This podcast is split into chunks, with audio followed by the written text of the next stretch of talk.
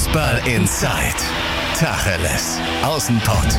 Der Fußball-Podcast mit den Experten von Funke Sport und den Lokalradios im Ruhrgebiet.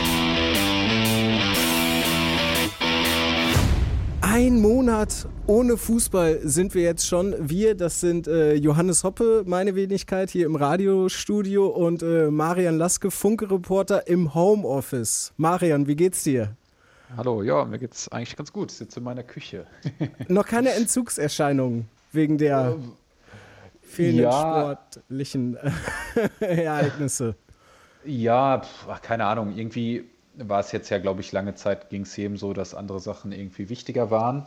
Äh, und natürlich auch irgendwo noch sind, aber natürlich, so wie bei jedem anderen Menschen, steigt auch bei mir irgendwo die, äh, die Sehnsucht nach Normalität. Und zur Normalität gehört ja dann irgendwie auch bei, für jeden Fußballbegeisterten die Bundesliga. Ne? Ja. Allerdings müssen wir jetzt sagen, also wir zeichnen am Mittwoch jetzt auf und äh, Normalität wird sich mindestens bis 31. August nicht einstellen, denn äh, Genau. die Bundeskanzlerin und äh, die Ministerpräsidenten haben ja jetzt entschieden, keine Großveranstaltungen bis 31. August und dann hat äh, die DFL auch noch entschieden, dass die Sitzung, die jetzt eigentlich am Freitag sein sollte, erstmal auf den 23. April verlegt wird. Ähm, findest du das richtig so?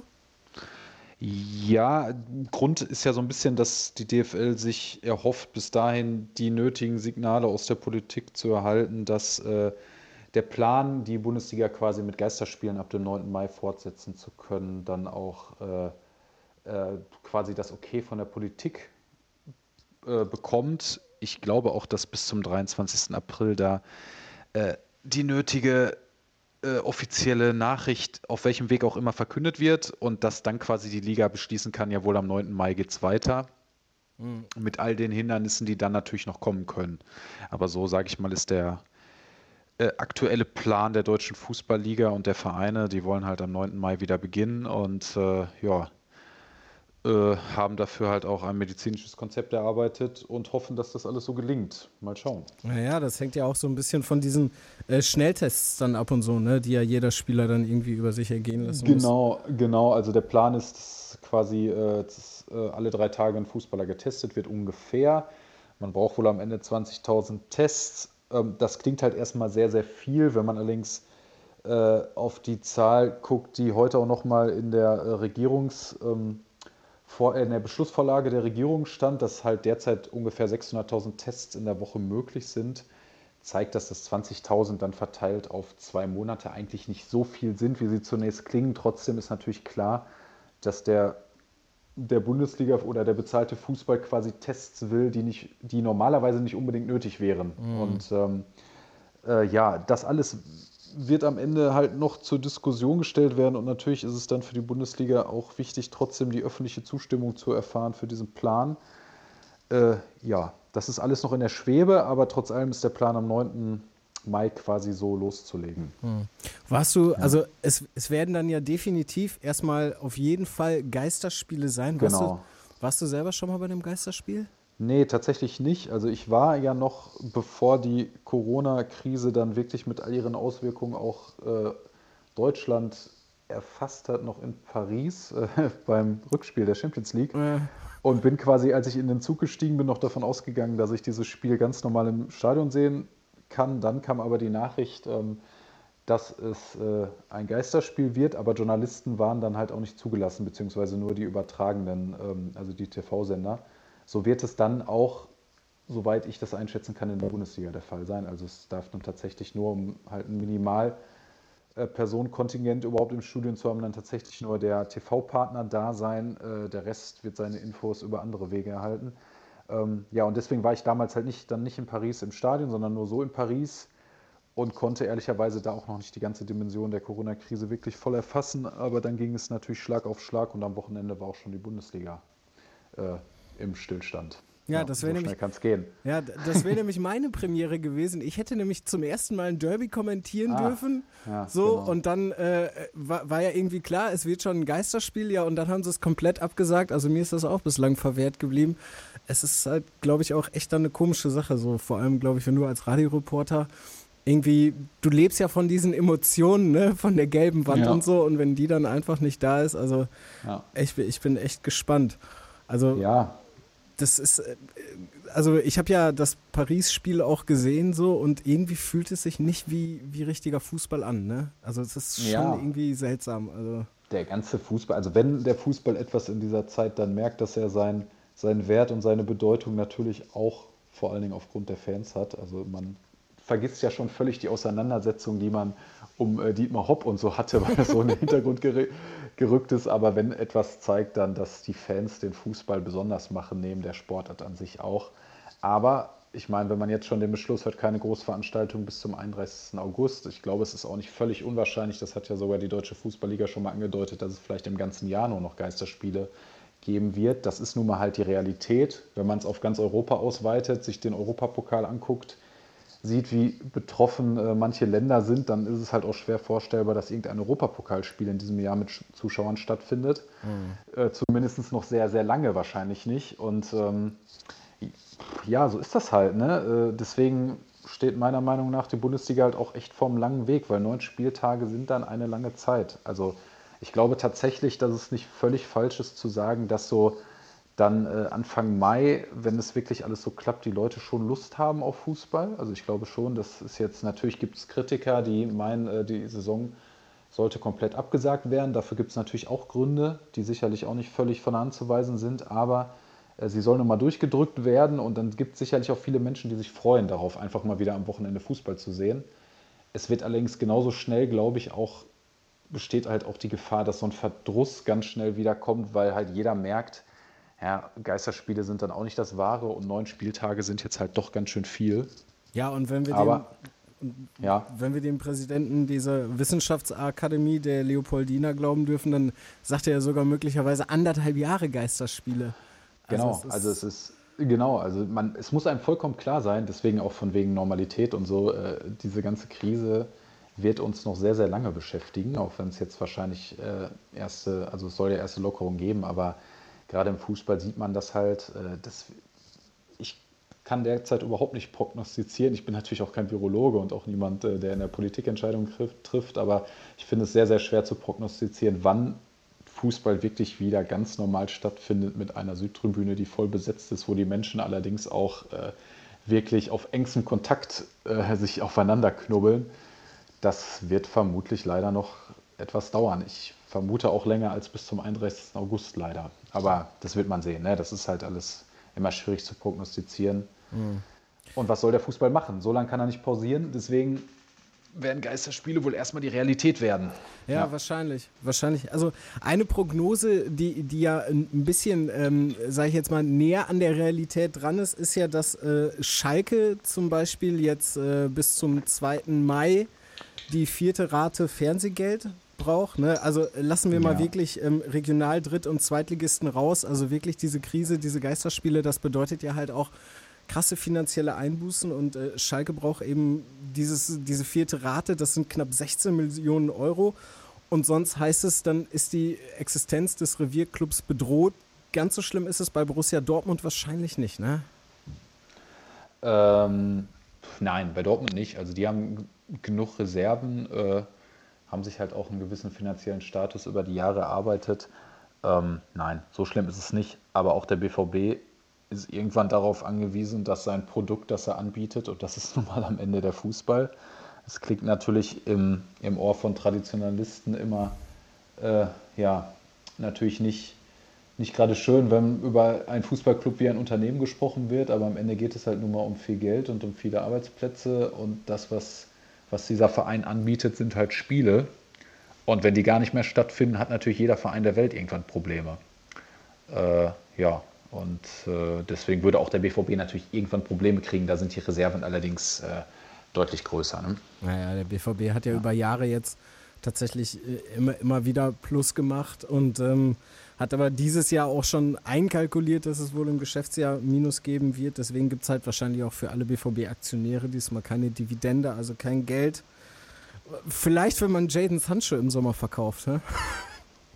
Ja, wäre eine Option, aber auch da äh, weiß man natürlich gerade nicht, äh, ob sowas überhaupt noch in diesem Sommer in der Größenordnung, in der sich das der BVB erhofft, möglich sein wird. Ne? Also weil ähm, der Transfermarkt liegt genauso brach, weil kein Verein weiß, wie hoch die Einnahmen sein werden, was er planen kann. Und deswegen, ähm, tja, halte ich auch das für derzeit sehr fraglich, ob Jane Sancho im Sommer dann tatsächlich gehen wird, ob irgendein Verein eine dreistellige Millionensumme für einen Spieler bezahlen wird in diesem Sommer. Auch da abwarten. Das ja. kann natürlich auch ein, die positive Nachricht für den BVB sein. Vielleicht bleibt dieser Spieler noch ein weiteres Jahr äh, aus diesem Grund. Was natürlich toll wäre, ne? Also so ein, ja. so Fußballer hat man lange nicht mehr gesehen in der Bundesliga. Jetzt ist es ja so, dass ähm, sich der Sportanwalt Schickert dazu geäußert hat und meinte, ähm, dass die Bundesliga äh, trotz dieser ganzen Krise ähm, wahrscheinlich gestärkt daraus hervorgehen wird. Ich weiß nicht, ob du den Artikel gelesen hast bei den Kollegen. Im, im Kicker, also im Internet gab es halt dann äh, viele Reaktionen darauf, dass halt totaler Blödsinn und so, weil am Ende dann äh, quasi so stand, ich fasse das mal ganz kurz zusammen, dass mhm.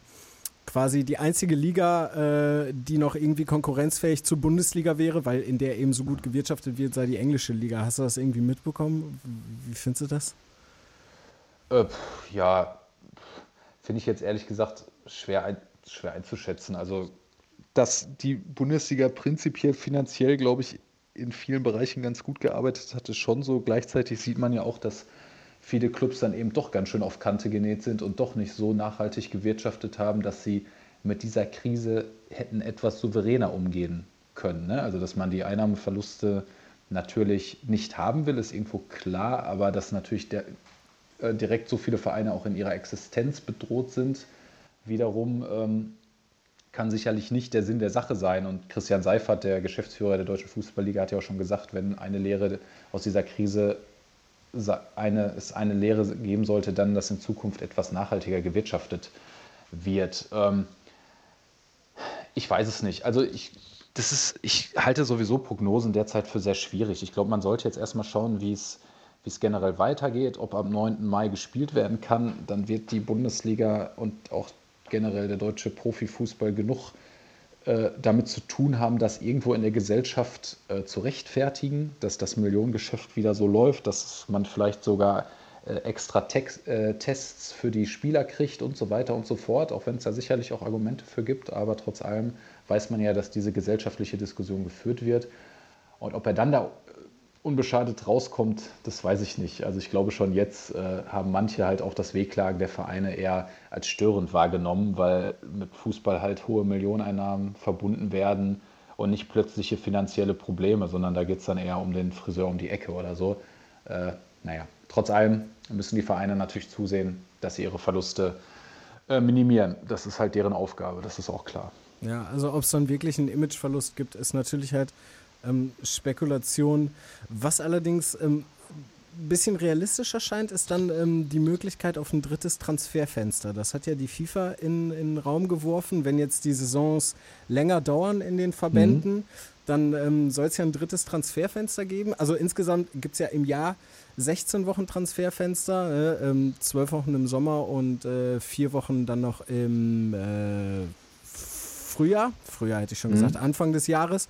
Und mhm. da wird es dann ja ein drittes Transferfenster geben. Und gleichzeitig hat die FIFA ja auch aus, äh, vorgeschlagen, und das finde ich mega spannend, dass auslaufende Verträge, ähm, die jetzt zum Beispiel zum 30. Juni auslaufen, auch noch verlängert werden. Und da wären wir dann bei Mario Götze. Ähm, lass uns noch ein bisschen von diesem Corona-Thema weg. Mario Götze hat jetzt seinen äh, Berater gewechselt. Berater will genau. sich sportlich nochmal neu aufstellen. Ich habe jetzt bei Eurosport einen Kommentar gelesen, er sei die tragische Figur des deutschen Fußballs. Ähm, ist er für dich im zweiten Anlauf beim BVB krass gescheitert oder wie schätzt du diesen Spiel? Ja, ob ein? man das krass davor äh, stellen muss, weiß ich nicht, aber gescheitert ist er natürlich. Also die, die Versprechung, mit dem man ihn zurückgeholt hat, nämlich dass er vielleicht wieder der prägende Spieler werden kann, der er davor war, vor seinem sehr äh, turbulenten Wechsel zum FC Bayern haben sich ja nicht erfüllt. Und ähm, da gibt es sicherlich gesundheitliche Gründe für, äh, vielleicht auch manche Gründe, wie sich der Fußball weiterentwickelt hat. Das ist am Ende nicht alles aufzudröseln, aber äh, klar ist, dass er ja keine Rolle mehr gespielt hat vor der Corona-Krise. Jedem im Verein klar ist, dass er diese Rolle nicht mehr spielen wird. Deswegen natürlich auch im Sommer die Trennung folgen wird, auch wenn sie immer noch nicht offiziell beschlossen ist und auch niemand im Verein sagt, jawohl, es ist jetzt definitiv das finale Gespräch geführt worden. Hört man natürlich trotzdem von allen, dass niemand davon ausgeht, dass da noch eine Vertragsverlängerung stattfinden wird. Ich auch nicht. Zumal der BVB dieses Gehalt jetzt sicherlich auch sehr gerne sparen wird durch die Corona-Krise. Ja, definitiv. Äh, Also, genau, ja, klar. Es ist dann halt auch in dem Sinne eine tragische Figur, dass es jetzt sicherlich auch nicht so leicht wird, einen neuen Verein zu finden, weil äh, gerade auch im Ausland, ja, die haben genug zu tun. Ich meine, wenn man sich Italien anguckt, also da geht es jetzt gerade um noch viel, viel mehr um Menschenleben und da ist Fußball noch viel, viel mehr im Hintergrund. Äh, aber wie es in dieser Liga weitergeht, weiß natürlich auch niemand und auch in anderen Ligen nicht. Und deswegen ist es für einen Spieler mit einem auslaufenden Vertrag, glaube ich, derzeit generell sehr schwierig, einen neuen Verein zu finden. Nun ist Mario Götze, wird sicherlich nicht am Hungertuch nagen, er hat schon genug Geld verdient. Deswegen wird es für ihn zu verschmerzen sein, aber irgendwie wäre es ihm ja trotzdem zu gönnen, dass er vielleicht irgendwo noch äh, mal sein Glück findet, denn trotz vielleicht äh, mancher körperlicher Defizite, gerade beim Tempo, ist er ja ein herausragender Fußballer. Äh, Und ob er komplett gescheitert ist, würde ich halt immer in Frage stellen, weil er hat halt das Tor 2014 geschossen und so ein Tor bleibt halt für immer und so ein Tor schießen nur sehr, sehr wenige Menschen in ihrem Leben. ja.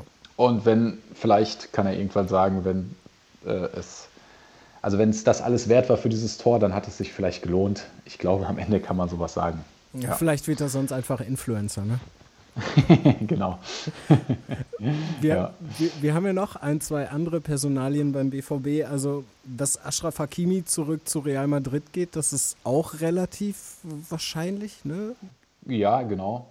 Aber wie gesagt, man muss halt bei all denen sagen, man kann nicht genau sagen, wie sich die Corona-Krise auswirkt. Aber derzeit wird Real Madrid wahrscheinlich so ein Spieler, der mit den Fähigkeiten und der jetzt erstmal zurückkommt, sehr, sehr gerne wieder aufnehmen. Und äh, ich kann es mir auch nicht anders vorstellen, auch wenn der BVB natürlich irgendwie daran bastelt, ihn doch noch länger zu binden.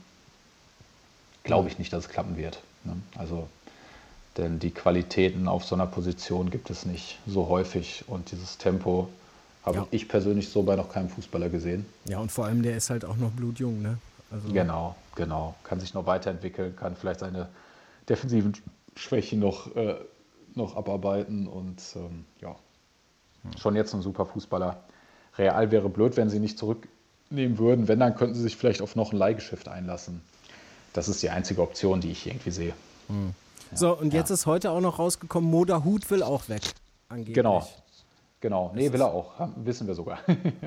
also, das, äh, ja, genau. Äh, nee, will er. Und äh, ja. Aber auch da, ne, äh, schwierig. Also der war wohl sogar schon mit italienischen Vereinen in Verhandlungen und es sah auch sehr gut aus. Aber natürlich hat sich das jetzt erstmal auch zerschlagen durch die Krise. Ähm, ja, und auch da muss man dann abwarten, ob er dann tatsächlich einen Verein findet. Aber dass auch sein, dass auch er beim BVB nicht mehr die prägende Rolle spielen wird, ist, denke ich, auch relativ klar. Gerade jetzt durch die Verpflichtung von Emre Can. Auch wenn er ja von den Anlagen eigentlich großartig ist. Aber er bringt es ja fast nie auf den Platz.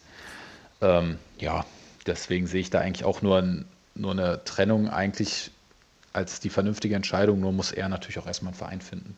Aber kam die nicht vielleicht sogar ein bisschen spät? Also er soll ja im äh, Ja. Winter ein Angebot von Hertha BSC gehabt haben. So, okay, da sah es bei der Hertha auch noch ein bisschen anders aus. Ne? Da war Jürgen Ja. Klinsmann noch Trainer. Aber äh, so insgesamt, also der, der hat ja eigentlich die ganze Saison nur eine Reservistenrolle gespielt. Fünfter Mittelfeldspieler und dann setzen sie ihm auch noch Ja. eben Emre Ja. Can vor die Nase. Genau. Also in Dortmund hatten sie sich halt vor diesem Jahr noch erhofft, dass er vielleicht nochmal diesen Durchbruch schaffen kann, den man ihm ja, wie gesagt, aufgrund seiner Fähigkeiten, die er wirklich hat, ja auch zutrauen könnte, prinzipiell. Also das Tempo, kann dribbeln, kann gute Pässe spielen, kann eigentlich ein großartiger Achter sein. Auch so einer, der Dortmund lange gefehlt hat, in meinen Augen.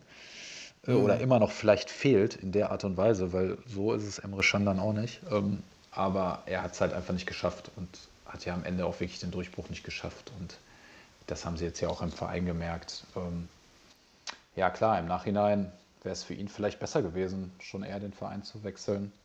Äh, Das wollte im Sommer allerdings auch Dortmund nicht so gerne, muss man halt so klar sagen. Also sie wollten ihn gerne behalten, um zu gucken, ob er das schafft und haben ihm das eigentlich auch noch prinzipiell zugetraut. Aber er hat es halt nicht geschafft. Das ist natürlich blödes Timing, ne? Wenn er dann im Winter gegangen wäre, dann hätte er. Genau, wäre jetzt in Berlin. Genau, aber jetzt, jetzt muss man mal schauen im Sommer. Also, wie gesagt, bei allen Transfergerüchten äh, kann man derzeit nur sagen, mal abwarten, wie sich das alles auswirkt. Noch weiß niemand, ob die Saison überhaupt endet, wann sie endet, wie sie endet, ob vielleicht die Verträge verlängert werden müssen, weil die Saison doch länger als den 30. Juni geht. Ähm, ja, da sind derzeit noch sehr, sehr viele Fragezeichen. Mhm. Fragezeichen ja, sind ja auch. Das wird man sehen. Fragezeichen sind ja auch unter anderem bei der Vertragsverlängerung von äh, Sebastian Kehl. Ne? Der Lizenzspielerleiter, der hat ja noch bis 2021 Vertrag. Ähm, glaubst du, dass der BVB mit ihm verlängert? Jetzt mal weg. Ich glaube es, eigentlich, ich glaube es eigentlich schon. Also ja. ähm, ich denke, es hängt auch ein bisschen davon ab, äh, was natürlich aus Michael Zorg wird, ob er jetzt tatsächlich ähm, äh, aufhört 2021, gibt es ja auch die Spekulation und vielleicht nochmal seinen Lebensabend genießt, wie auch immer. Schwer äh, vorstellbar, oder?